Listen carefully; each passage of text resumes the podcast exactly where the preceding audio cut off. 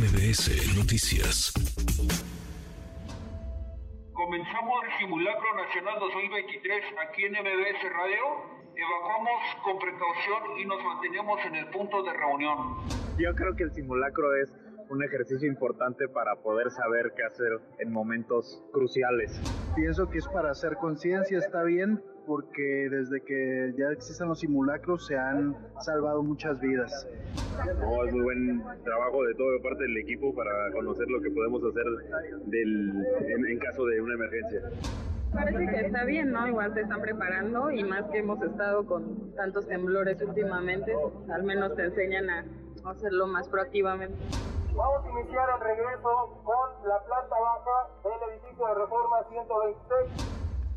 Simulacro este 19 de septiembre, inolvidable, imborrable la fecha, el recuerdo reciente del sismo muy fuerte de 2017 a la 1.14 de la tarde. Nosotros estábamos al aire en estos micrófonos. 1985, ni se diga 19 de septiembre. También le agradezco estos minutos a la arquitecta Miriam Ursúa, secretaria de Gestión Integral de Riesgos y Protección Civil de la Ciudad de México. Miriam, muchas gracias. Gracias, secretaria. Buenas tardes. ¿Cómo estás? Hola, ¿qué tal? Muy buenas tardes. Gracias por platicar con nosotros. El balance de este simulacro, ¿cómo nos fue? Yo creo que fue verdaderamente un éxito. Eh, cuando tú piensas que estamos movilizando a cerca de 8 millones, 8 millones 600 mil personas, eh, tanto de población que habita la Ciudad de México como población flotante, de que además funcionaron eh, 13.816 altavoces de los 13.934 que existen, solamente 118 eh, no emitieron la alerta, pero esto representó verdaderamente un 99.2% de efectividad.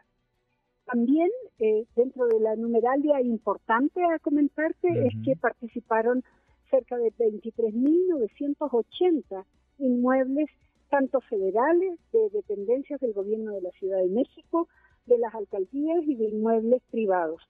Eh, esta es una cifra que evidentemente superó a todas las cifras anteriores que hemos tenido. Pero no solamente fue eso, sino que también participaron cerca de 330 mil funcionarios en edificios de la Administración Pública de la Ciudad de México, además vecinos de cerca de 4.093 unidades habitacionales, 329 mercados, 29 embajadas, 40 centros de transferencia modal, 233 centros de salud, 35 hospitales públicos y eh, verdaderamente eh, yo creo que eh, esto sí lo podemos llamar un éxito. Si a eso le sumas que pudimos instalar todos los comités de protección civil, los consejos de protección civil de las 16 alcaldías, ¿sí? Y por otro lado, pudimos instalar prácticamente el 91% de las coordinaciones territoriales. Es decir, nosotros tenemos personal que los asignamos a cada una de las coordinaciones territoriales de la ciudad, que está dividida en 71 coordinaciones, pues eh, prácticamente digo, el 91% de ellas pues fueron instaladas. Eh, vamos a seguir haciendo todos los esfuerzos posibles porque lleguemos al 100% en todo, pero eh, quiero decirte que creemos que eh, realmente pues la ciudadanía está respondiendo y también la autoridad está respondiendo.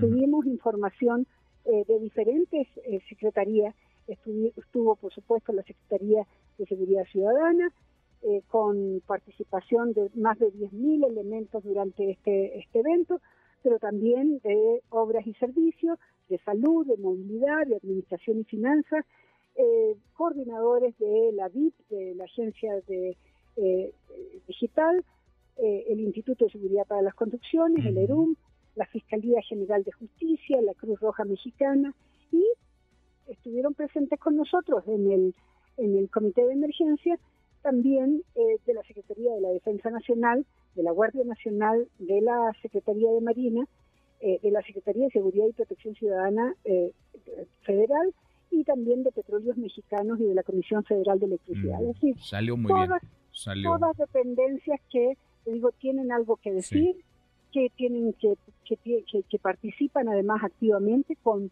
información fidedigna eh, y eh, insisto que además tuvimos prácticamente un saldo blanco porque eh, aunque tuvimos tres crisis nerviosas en la ciudad, tres crisis nerviosas, ¿qué son tres crisis nerviosas en una ciudad como esta? Sí, sí, sí, sí, sí. E, e, e, es un éxito en, ese sentido. Miriam, estoy platicando con la Secretaria de Gestión Integral de Riesgos y Protección Civil de la Ciudad de México, Miriam Ursúa.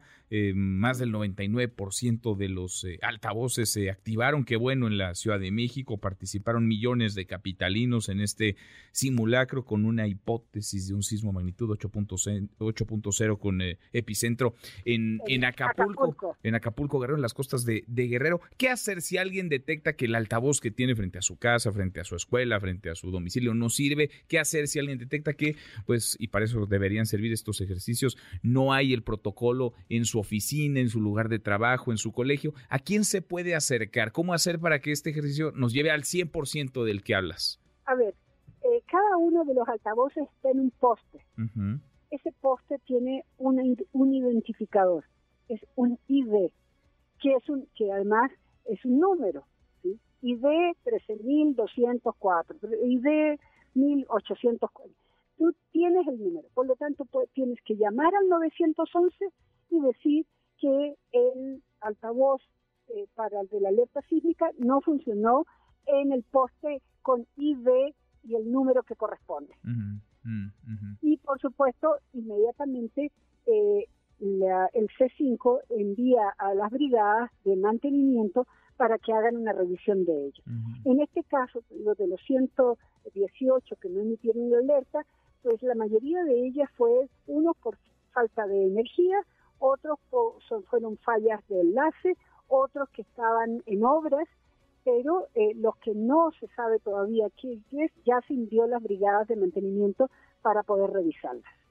Pues un éxito, enhorabuena, es un trabajo este en equipo, no se entendería de otra manera, no solamente entre distintas dependencias de gobierno, gobierno federal, el gobierno de la capital del país, las alcaldías, sino también los ciudadanos que juegan, jugamos un papel fundamental. Eh, secretaria, enhorabuena, gracias, muchas gracias por platicar con nosotros. No, gracias a ustedes también. Gracias. Muy, buenas tardes. Redes sociales para que siga en contacto: Twitter, Facebook y TikTok. M. López San Martín.